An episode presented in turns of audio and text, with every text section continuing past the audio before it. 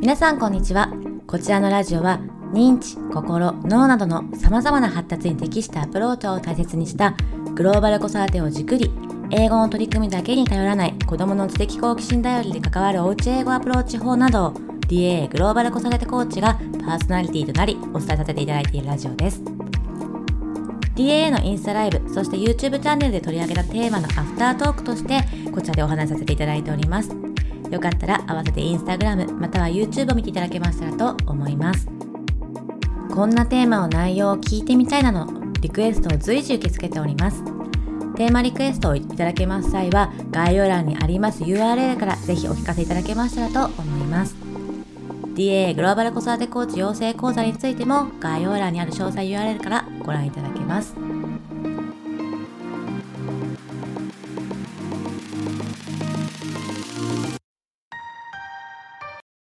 はい。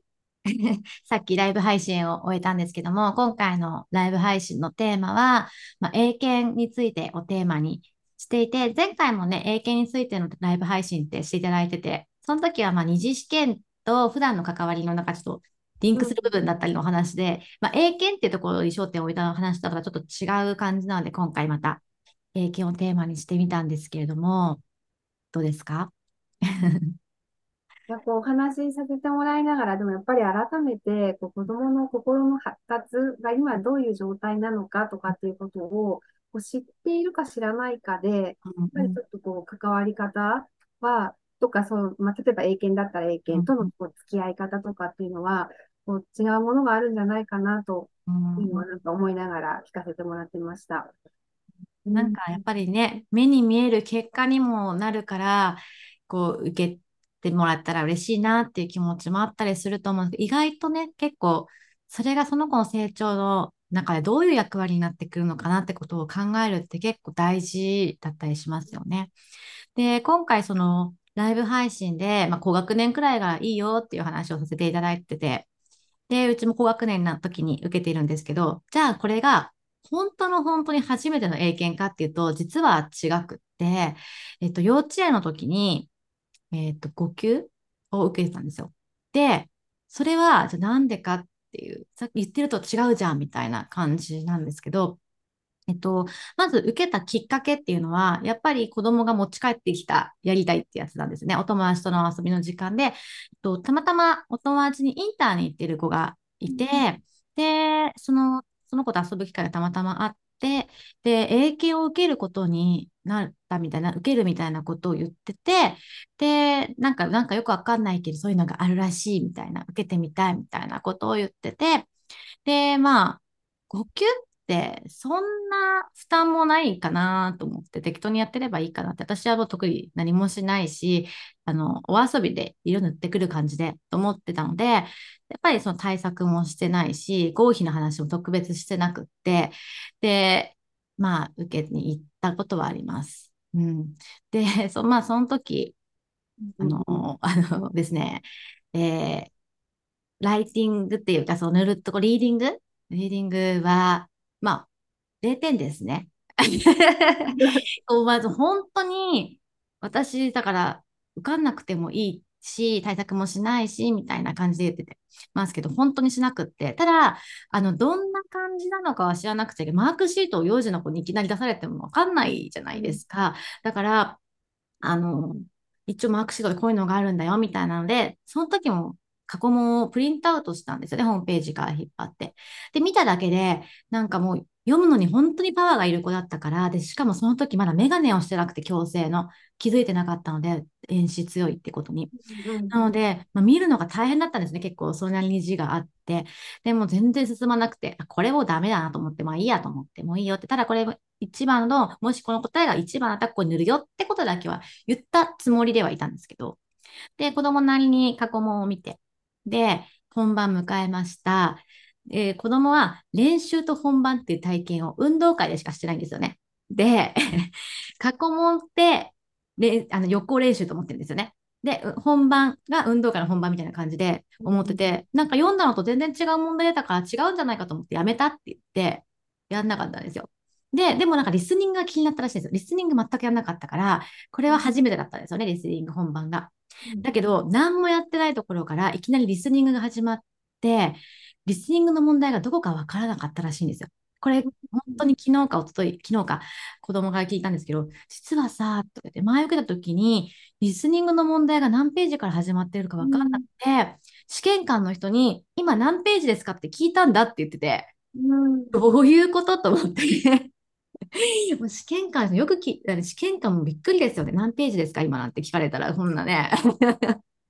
っていう感じで、そう言ってることはわかるけど、だからどこにマークをしていいかもわからないから、じゃあ、みたいな感じで、何もやってないみたいな感じで。まあ、無事落ちた感じですね、ある意味。そういう、まあ、世の中にはそういうのもあるんだよって知らせるぐらいでしかなくて、全く結果の話をしてないし、結果が来てることも知らないよね、あの子は。で最近になって受けて、あ、結果そういえば来てたんでしょみたいな感じになったぐらいなので、そういうのは受けたりはしました。うん。うん。もう言われてみると、全部漢字で書いてありますよね。そうかもしれない。でも問題読まないですよね、やっぱり。ああ、そう、なんか日本語の並びがおかしいな、ここで入れればいいかなとか、順番並べるから、だからあんまり日本語っていい意味で関係なくって、うん、うん、そうなんですよ。うんうんだからね、幼児期に受けるなら、どれぐらいのスタンスで受けに行くかっていうのももしかしたら大事かもしれないですね。うん、一生懸命対策してとかしすぎなんで、うん。うん、じゃあしすぎなすぎだけど。でも割となんかおうち英語やってらっしゃる方って対策して臨むとかっていうのは私が見た方法ではなくて、なんかもう本当そのまま、まあ一応形式っていうかマークシートでこんな問題が出てとかっていうのは伝えるけど、なんか過去問して対策してとかっていうのは、なんか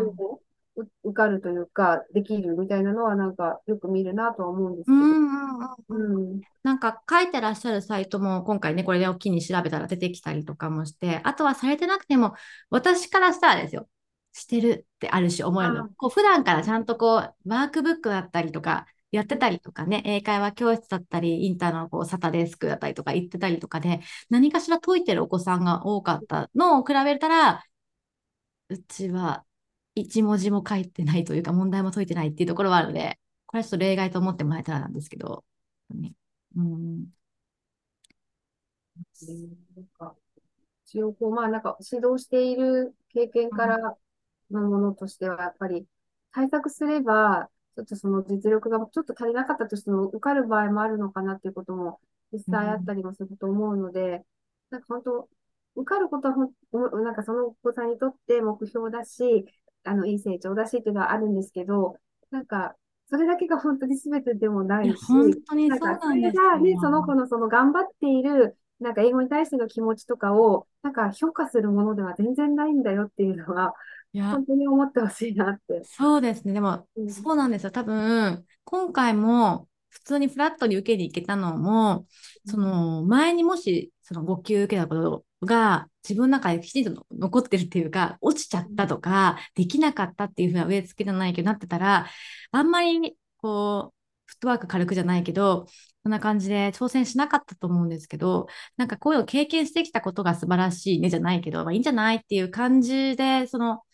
なんだろうな、結果とかに着目しなかったから次も挑戦できたんだろうなって思ったりもして、うん、そう。ありますよね、そういうのね。うん。うん、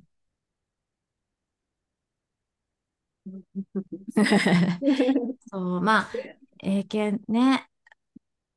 こう、難しい存在ですよね。なんか、英語ができるイコール英検の級が高いとは言い切れないじゃないですか。うん、それは、あのー、もちろん英検で求められてる型的なものっていうかね、もう大事だから、それがどうこうってことではもちろんなくって、その子その子の習得の仕方だったり、表現の仕方だったりとか、あとは単純に集中してね、解くことも難しかったりとかもあるし、私100分って聞いてびっくりして、全然もう、その100分だってことも、当日知ったぐらいなんですよ。なんかもう本当私もそんな感じで言っちゃって、そっか、そう言われてみればそんなくらいか、みたいな感じで、うん、できるの？と思って、学校のテストですらちょっと集中力危ういのにと思いながら行ったりとかしてので、まあそういうのとかもいろいろ含めてのものっていうか、ね、だから、その、英検だけに注力をするとアンバランスになりかねないところがあるのが一番怖いので、うん、そこに注力をしないっていうのが一番大事かなっって思います。うん。本当に注力しすぎると、やっぱり、なんか本来、そのか、さっきもお伝えしてたんですけど、そんなつもりでこう、英検受けようと思っててないのにみたいなことが後々になって出てきたらっていうのもありますし、ね、なんかもう合否じゃないよっていうところは本当に。本当に、本当に。うん、本当ですよ。もしそれが仮に不合格だったとして、まあ、不合格ってね、悲しいし、親としても受かってほしいってあるし、まあ、私だって落ちてもいいよって思ってたけど、やっぱり結果見るときは、ドキドキしましたからね。まあ、さすがに3級は大丈夫だと思ってたけど、準2とか絶対無理でしょ、無理でしょとか言いながらもドキドキして開いたから、うん、そう、そのドキドキもわかるし、落ちちゃったら、やっぱかわいそうって表現もあれだけど、思う気持ち、親心としたのすごくわかるけど、でも落ちたとしたら、落ちたとしたら、逆にそれが学びだったり、プラスだってことを伝えられるチャンスとして、なんかできなかったからこう、ああだとかじゃなくて、今後そういう場面っていろいろ出てくると思うから、そこでの付き合い方を一回教えられる時だって思って、いやぐらいの気持ちで言ってもらえたらって、まあね、もちろんね、まあ難しいと思うんですけど、お金を払って決めて受けていくから。だけど、それぐらい大事だなって思ってます。うん。まあ、本当にこう、ドキドキするのもなんかわかるし、うん、ね、なんかやっぱり頑張ってるの知ってたら分かってほしいなって思うのも、まあ本当わかるんですけど、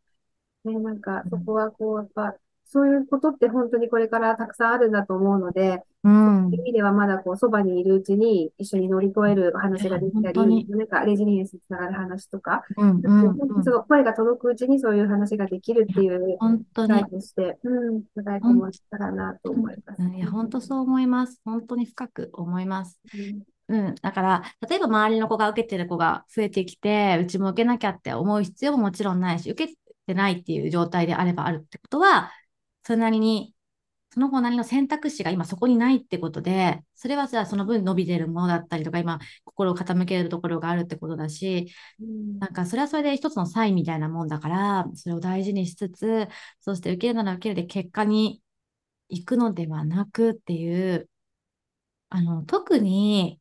その親子間の距離で、声が届くうちにって今あったと思うんですけど、みたいに距離感があのこう近い時に受けることを頑張らない方が、やっぱり親の反応を見てしまいますよね。落ちた時の。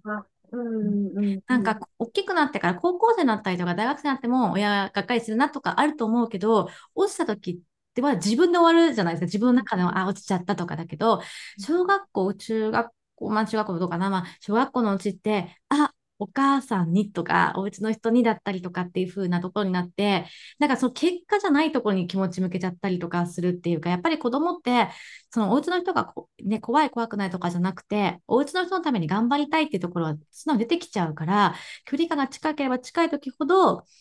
本当の意味でのね、こう合格で受け取るものって変わってくるから、そこもね、気をつけたいですよね。うんですね。なんかやっぱ無意識に喜んでもらいたいっていうのはありますもんね。そうそうそうだからこっちは誰のため、あなたのためと思って自分で選んだよねと思っても、子供はまだ親のためみたいになっちゃうところ、自分のためって言ってたりとかしつつも、自然と生きていく上での本能だから、うん、だからそこもね、加味してもらえたら、意外とたまたまかもしれないんですけど、私がこう関わることがあった、今までね、いろんな経験の中であった子たちで早く受けてる子って、あの、堂々としてる子が意外とちょっと少ないなって思う時があって、たまたまかもしれないんですけど、なんだろうな、周りの人の反応を見て答えたりとかすること、なんかこう集まってて発表しましょうって言ったら、目の前の人を見て話すっていうよりも、近くに大人だった、先生だった親がいたら、その人の顔色を見ながらじゃないけど、とか、その人の反応、あ、これあって大丈夫だねっていうのを確認しながら言ってることが、結構いることが多かったんです。たまたま私の少ない数のそれこそね、中だと思うんですけど、そう思うと、と自分で選んで言ってる時と、まあ、低学年だからこそそれ積み重ねてきた経験っていうと、なんか違うかなって、うん、思うことがあって、うん、ですです。意外とね、だから子供の心っていうところを大事にしながら、今どんな時なのか、うん、そしてそのその時に、じゃあこの今影響を受けるとして、その影響はどんな役回りになるのか、むしろ今は受け何の役回りにもなんないから後にした方がいいのかとか考えながら付き合っていくと本当の意味で英検ってすごく生きるものになると思うので、うん、そうですね。ツールとしてはすごいいいものだと思うので、本当のやっぱな、どう捉えるかみたいなところは、そうなんですよね。うんうんそうですうちの子も英検を受けたから、あ、ある程度やっぱり型っていうものを書くときにね、読みやすい方、見やすい方、口語とは違う書き方をした方がいいんだなってことを知れたりとかしたから、うん、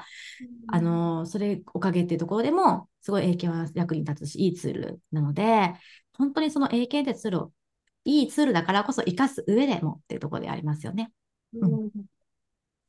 な感じですね。はい。何かあります？なんか思うこととか。同じことを私は何度も繰り返し言ってしまってる感じがあって申し訳ないんですけど、なんかあれば。うんと、ライティングもそうだし、あの、面接の意見言うところもそうなんですけど、結構その、そもそもそのことについて考えたことないよっていうお子さんがすごく多くて、まあ確かにあの、そうだろうなって思うテーマがあったりもするので、それもそうなんですけど、でも、そもそもなんかやっぱり普段からこれってなんでこうなんだろうとか、自分はそれについてどう思うんだろうとかっていうことを考えてこない、なんか問いを立てないから、あの、そういういきなり英語で出てきたところで、なんかもう、まず書けないっていうか、か考えがないっていうか、だから、なんかその、なんて答えればじゃあ正解なのかな、みたいな風なか、なんていうんですかね、思考になってしまって、でも、途中でだから書けなくなって、あ、やっぱりイエスじゃなくてノーだった、もう I don't agree だったみたいな感じで、書き直して、なんか当てやったりとかしているあの姿も何回も見たことがあって。あでもありますね、うん、自分の考えを伝えようっていう風なライティングじゃなくて、どうしたら正解とか丸点が取れるかなっていう方に傾いちゃう方ってありますよね。だから多分それだと思う、それだと思うっていうのは、そのさっき私が、その早特に早めに取られた子たちって周りの様子を見やすくなっちゃうっていうのも、多分自分の伝えたいことっていうのをまだ考えられないじゃないですか。だって、普通に低学年までは抽象的な思考でそこまで育まれてないのに聞かれることは抽象的なことじゃないですか。だから追いつかないはずなのに、そこに答えていくっていうのはやっぱりいかに丸がもらえる答えを書いたらいいかっていうところにやっぱシフトしちゃうところはゼロじゃないはずだから、それでまあ周りの顔を見ちゃうってこともあるだろうし、書いてる時に出てくるものも自分の言葉じゃなくてってところにね、なって苦しいで。うんそうなんですよ。だからそういう思考面でもね、タイミングってありますよね。うん。なんかこう、自分の意見、まあ言うこともそうですけども、まずなんかそのか考えること。うんうんうんうん。いや、本当そうですよね。それを本当にちっちゃい時から、なんか負担なく、その考えたり、なんか問いを立てるとか疑問に思うみたいなのを、なんか日常的にできるように子供たちがなってれば、まあどんな問題が来たとしても、その子のその時の考えは、言えるんじゃないかなと思うので、うんうんなんかでもそれがやっぱり結局は自分ってこう思うんだとか、なんかじゃあどうしてそんな風に思うのかなとかってことも考えるきっかけになるし、なんか普段こうあんまりお家の方ってそういうの喋らなかったとしても、うんうん、なんて言ったらいいんですかね。ちゃんと考えられるというか、自分の思いを。その部分をなんか大切にしてあげたいなっていうのは、こう、指導している時にすごい思いました。なんか、いきなりこんなこと聞かれてもわからんし、みたいな、あ、ごめんなさい、わからないっていうのは、はい、よくよく、うん、なので、そしたら、なん。か自分なりの表現にまたそれだからこそ書き換えられるものってありますよね。なん。ていうのかは、私はね、そんな指導経験があるわけじゃないので、言うとそんなことないっていうこともあるかもしれないんですけど、ある程度型とかだったら、その習ってる方で答えようと頑張りすぎちゃうけど、思考が結構育ってきて考えると、その表現の仕方が難しかった、書けなかったとしても、自分なりにやっぱりこう、言い換え、ね、やっぱりこう書き換えたりとか、なんて言えるかなって考えたりとかして、あって、ね。これ本当にあります。あの、やっぱり型をすごくあの、いい意味で守らなきゃと思って、こう、真面目に頑張ってしまうと、そういうとこが強すぎると、うん。しまった、わからない、なんて言えばいいんだろうとか、やっぱそうですよね。その思いは知らないんですけど、でもなんかふわっと、あの、いろんな方も知ってるけど、だったら本当にこうなんか、なんとか単語つなげて、自分の言いたいことをこう伝えようと言い換えてやるかっていうのもすごいあるし、だからそういう意味ではなんか、あの、本当その方だけこだわっちゃうと、もう個性が全くない文になっちゃうというか、せっかく思いはあったとしても、なんかみんな書いたような文、誰が書いてもいいような文になっちゃっている、もったいないことがあったりとか、まあ、いわゆる模範回答にすごい即なんか近しい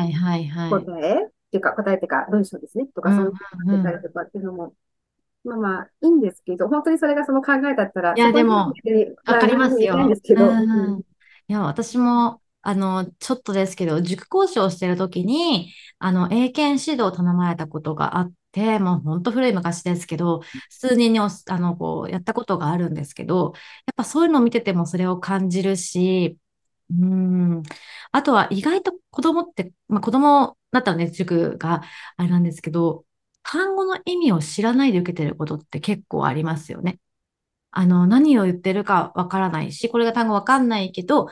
あの、それもすごく大事なんですよ。この話のニュアンス的に、これだろうなと思って入れてるからは、っていう、まあ確かに、だって、例えば2級だとしても、1級だとしてもむず、ね、日常会話で使わないような言葉だったりとかがあるから、そういうのがあっていいんですけど、だから、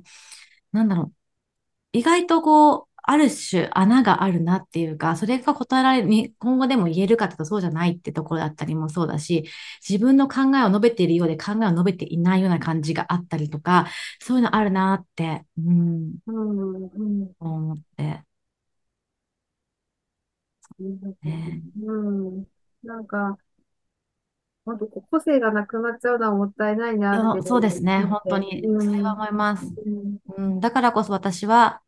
あの、絶対この先やっていきたいっても英検の対策みたいなことはしたくないなって、もちろんその英検のいろはっていうなんか礼儀としてね、知っといた方がいいこともあるかもしれないんですけど、あまりそこをね、やっていくと、じゃあ結局何のために英語やってるんだっけってなってきちゃうなと思って、その受かることももちろん大切だったりするけれども、やっぱ結構自分のことを表現するためのツールとしての英語だからこそ、ね、自分の表現の仕方っていうのももちろん大事にしてってもらって、その中でいろいろ気づいてと修正してってもらいたいなって思うので、うん。うん。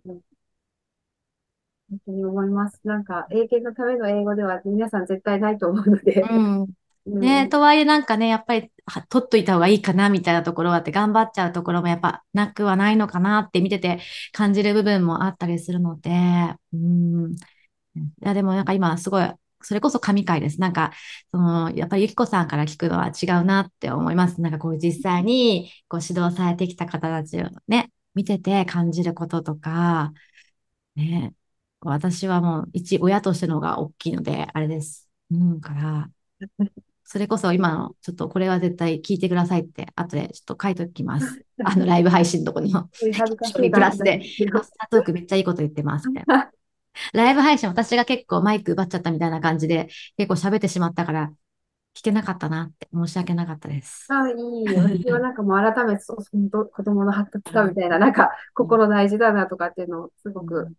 思う回だし、でもね、本当に指導させてもらいながら、やっぱり自分自身もそういうとこ弱いなっていうのは本当に思うことなので、なんかそういう意味では、もうおもしお家の方もなんか英語こう好きでやってらっしゃった場合は、なんかその自分のスタイルとお子さんのスタイルは違うのかもしれないというか、私もこう英検を受けて頑張ってきたからって、もちろんそれはあの頑張れたことなので、全然いいんですけど、なんかだから、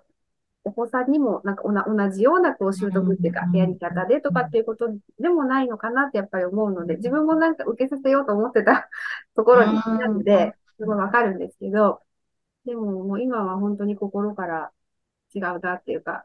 いやそう。でもなんかね、うん、そうですよね。そうなるだけで、おうち英語との付き合い方も楽しくなりませんか？なんか荷が下りるってわけではないんですけど、なんか、あ、やっぱじゃあこういう方向で付き合っていけばいいんだなって思うから、その英検をさっきから言ったけど悪とかじゃなくて、選び方、取り方が変わってくることで、なんか今何伸ばしたらいいのか、どうしていこうかなって、よりね、思いますよね。なんかこう取った方がいいかなって思うと、それがちょっとしこりになって考えちゃったりとかするから、うん、うん。